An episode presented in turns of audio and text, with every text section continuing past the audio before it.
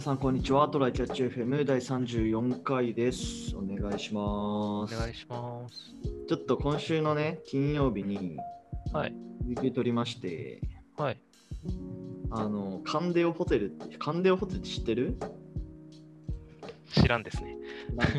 なん かなんか、まあ、うんチェーンのホテルなんだけど、はい。そんなの、なんかアパホテルみたいなそんな多くはないんだけど、うん。まあ、何何個か全国にあって、うん俺前、あの前職の時出張で神戸とか行った時に泊まったことあるんだけど、うん。はい。まあ、あのなんで泊まりに行くかというとですね、なんかそこのカンデオホテルの、えっと、サウナうん。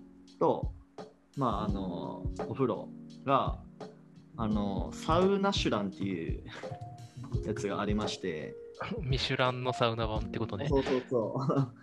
それの、なんかね、去年から2020年、まだまあまだ2021に出てないから、2020年のサウナシュランのなんか特別賞みたいなやつに選ばれてて、へえ。そのカンデオホテル六本木店うん。のサウナがまあ選出されてるのよ。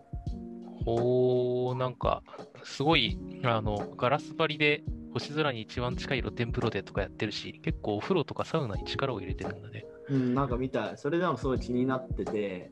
うんうん。で、しかもね、ホテルの宿泊料金結構安くて、へえ、そうなんだ。えっとね、1人まあ5000、4、5000円くらいかな、確か。あそれは安いね。ハワイよりちょっとくらいもんね。平日だからっていうのはあるのかもしれないけど、うんうん。あの、まあ安いなと思って、そう、今週の金曜日にちょっと行ってきますわ。サウナって、うん。その、ご時世的には、対策ってどんな感じなんですか僕全然知らなくて。どうなんだろうね。 密じゃん。いゃん。絶対あの、み密閉じゃん。多分。や、換気したらダメじゃん、あれ。 まあこれポジション取るかもしれないけど、うん。そもそもあのサウナの中で会話しないし、誰も。そうね。うん。し、まあ、全員同じ方向向いてるから、うん。まあ大丈夫なんじゃねって思ってるけどな。まあ、多分大衆浴場とかよりはね、あの、うんいや、これは別に、あの、その、そういう人を否定するとか、まあ、若干否定のニュアンスは入るけど、あうの、ん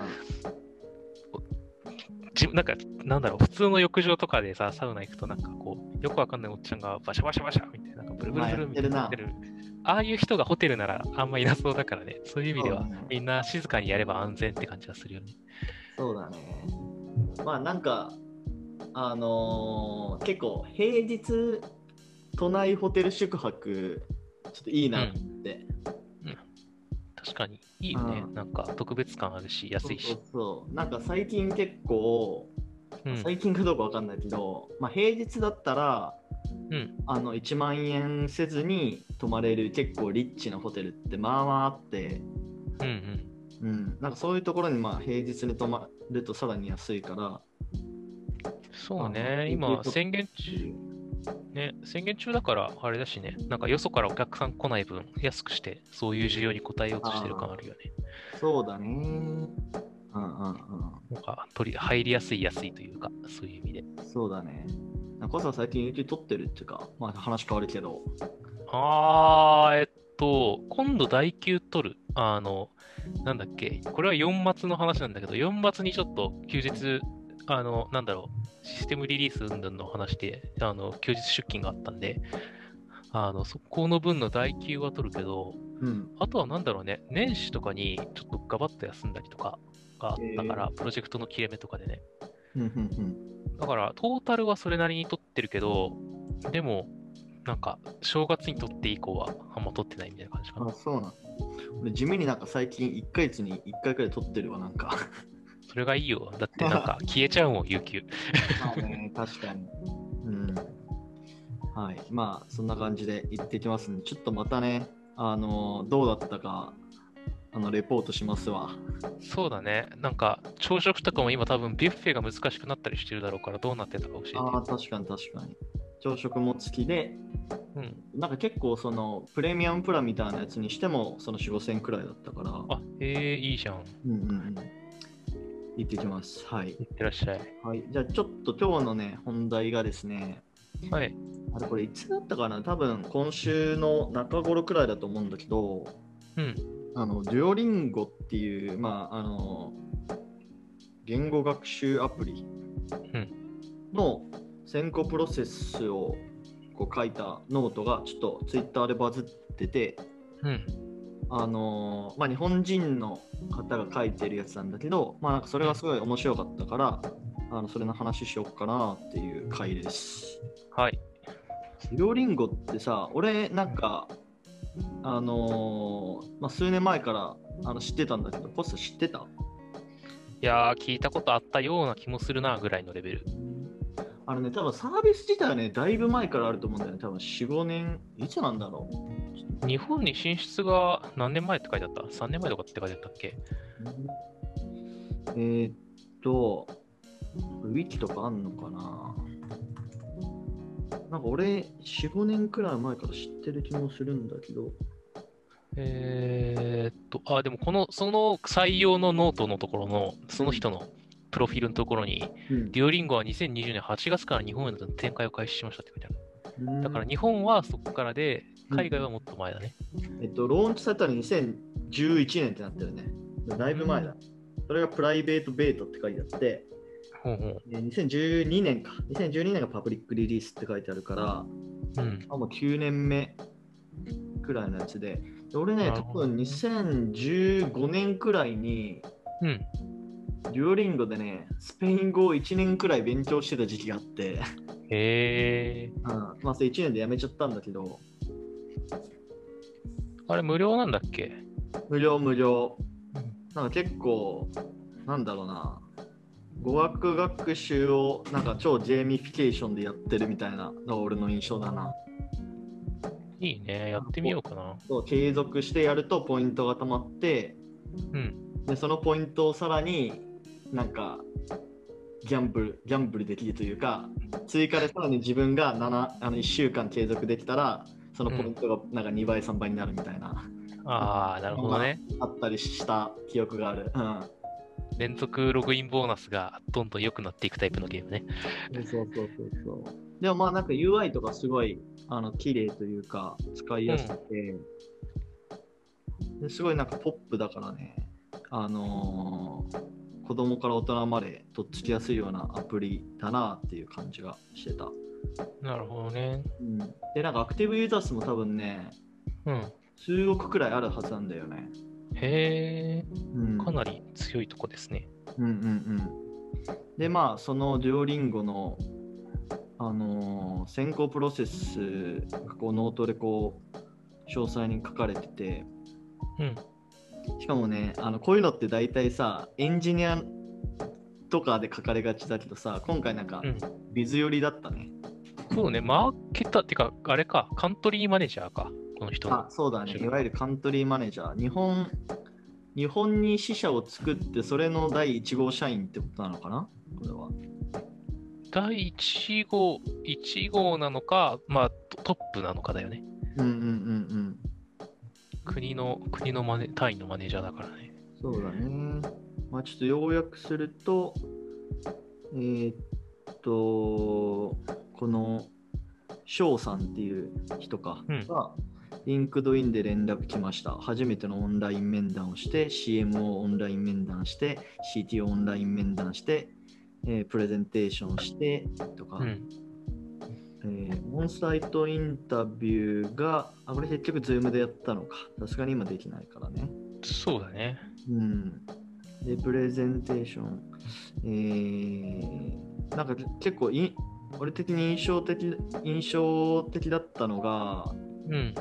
なんかその、日本での、えーっと、にデュオリンゴを展開するときのこう戦略をプレゼンテーションしてくださいって言われて、うん。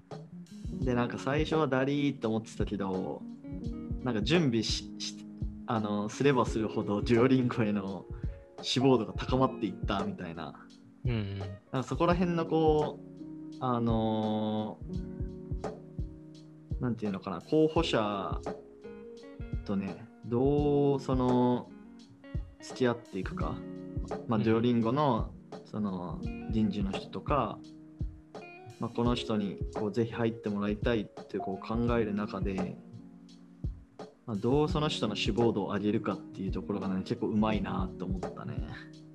そうだね。なんかうん結構、この人も書いてるけど、なんか興味を持たせる、調べさせるみたいなのとともに、そこで志望度とか熱意の低い人が落ちていくから、まあそういうのはフィルターができていいんじゃないかっていうのはあったけど、まあ逆に言うと、その、なんだろう、こ入ってほしい人の中で現職をやりながら、それをやるだけのまあね、リソースを避ける人がどれだけいるのかっていうのは、ちょっと疑問だったけどね。まああと、あの、この記事の最後ら辺にも出てたけどさ、うん。なんかやっぱ超えりすぐってるって感じだったね、ジョーリンゴは。そうだね。まあ、カントリーマネージャーだからとはいえっていう、だうんだからってのはあるとは思う。ただ、うん。うん。でも、すごいね。2019年から開始して、なんか、1年遅れぐらいだったんだっけこの人が入ったのが。そうそうそうそう。本来であればもう採用しないと、 ポジションがもう空いてるからやばいぞっていうなっていう判断になるんだけど、うん。うん、いややっぱりなんかそのマッチしないというか、その基準を満たさない人を採用してしまっても、まあ、うん長期的には、まあ、結局自分たちが痛い目見るだけだから、そこはこだわり抜くみたいな、そうだね。そう言ってたね。なんか、良くない人を入れることの影響が計り知れないから、そこは妥協したくないっていうのを言ってたのと、あの、この事業そのものをあどういう事業だと捉えてるかっていうので、あの、バイアウトしたいのか、ちょっと短期で一気に売り上げを出したいとかだったらまた別のことをするけど、なんだっけあの、何十年単位で、あの、言語を学ぶのにお金がいるけど、お金が、がないから学べないみたいな、なんかこう、ななんだろうな格差、格差が埋まらないっていうのをなくしたいから、これを長くやっていきたいみたいな。だから、ここは時間をかけてでもいい人を選んで、長期的な目線でやるんだって書いてあって、確かに。そうね。まあでもなんかこんなに、あのー時間かけられるっていうことはそれなりのお金あったんかなわかんないけど、ななんかさ、まあ、そんなきれいごと、きれいごとじゃないけど、こだわりはまああくまで理想論というか、うん。まあ、確かにそうなんだけど、お金ないからっていうところもまあもちろんあるわけじゃん。うん。普通にそこら辺のスタートアップ、そこら辺のスタートアップっていうかあれだけど、うん。現実問題できないみたいなそこそんなに時間かけちゃったらもう採用コストなくなっちゃって他のところも採用できないみたいな、そうだありえねる。と思うんだよねなんでデュオリンゴそれなりに資金調達してたんかなわからんけどそれはあるんじゃないかな。あと、なんかこれ、ここの CEO の人がぜその前に、あれじゃなかった、リキャプチャーバイアウトした人じゃなかっああそうそうそうそうた。あ金あんじゃねっていうあー本人が。あると思うでまあ、うん普通にまだ日本以外で多分もうマネタイズ成功してるんじゃないかな多分、うん、多分ね、だから単純に日本の進出が遅れるとか、うん日本のカンマネ、カンそのカンなんていうカントリーマネージャーがうん入ってないことによる辛さを誰かが引き受けてたかどっちかだと思うんだけど、 まあね、うんそのそう1年とか待ってる間の辛さみたいなもうんのをどうやって克服してるのかが書いてないから、誰かが我慢してるのか、仕組みがいいのかが分かんないよね。そうだね。2020年に一応36億調達してるな、デュオリンゴ億、いく億円取る。は。んあ、億ささすがに円円だよね。 そう、なんか、あの、日本に最近進出したところだからさ、単位が円かどうかがちょっと怪しかったけど、さすがにドルじゃねえよなってね。そうね。でもまあ30。まあまあまあまあ。多分もっとお金あるんだろうな、でも。そうだね。まあ、うん、そこは、でもまあ、知り合いのとこの、なんか、スタートアップ、友達がいるとこのスタートアップとかでも、なんだろう、うんあの、結構、採用に、こう、厳選、採用を厳選して、うんまあ、こういう良くない人は入れないって、ちゃんとした人を入れたいみたいなやつでやってて、結構時間かけて少しずつ入れてるところはあるけど、そうね。実際、あの、な、その人が足りてないとか採用が遅れて、そういう意味での辛さは若干あるように感じるけど、うんなんていうかあるように感じるけど、やっぱりその、結果いい人だけたくさんあちゃんと入れていくっていうのはね、なんか内部の人としてはとても居心地はいいのは確か、本当に。うんうんうん。確かああ、なんかできる人が集まってんなって思う、本当に。なんか俺他の、えっと、デュオリンゴの、えっと、エンジニアうん。の人もなんかツイッターで、あのーフォローしてたんだけど、うんうんなんか超やっぱ優秀な、まあ、PhD とか持ってるような優秀な人だな。うん。 うん、このノートに出てくる人の経歴も大体やばいもんね。なんかそうだね。まあ、でも日本でもどうなんだろうな。日本も、うんこれってじゃあ、えっ、と、まあ、このプレゼンを作るまでどこまでやってるかは会社によるけどさ、うん。なんだろう、人事の人も、その部署の人も、うん。なんかビジネス側の人も、いや、面接はするんじゃねっていうのはちょっと思ってはいるけどね。まあね。まあ、あの中身中身の違いとか理念の違いが全然あるかもしれないけど、例えばその新卒の時にリクルートを受けたんだけど、うんうん。あそこを無限に面接させるよね。あ、そうなんだ。そう僕よあの4人目ぐらいの時にあのすごいこう遅れてた弊社のあの推薦が通っちゃったから受けるのやめたんだけどあ4回面接通ったあ3回か4回面接通った後でじゃあ次はみたいな感じになってたもん へえなんか受かった人7人とか8人とかやったって言ってたね僕の当時すごいね。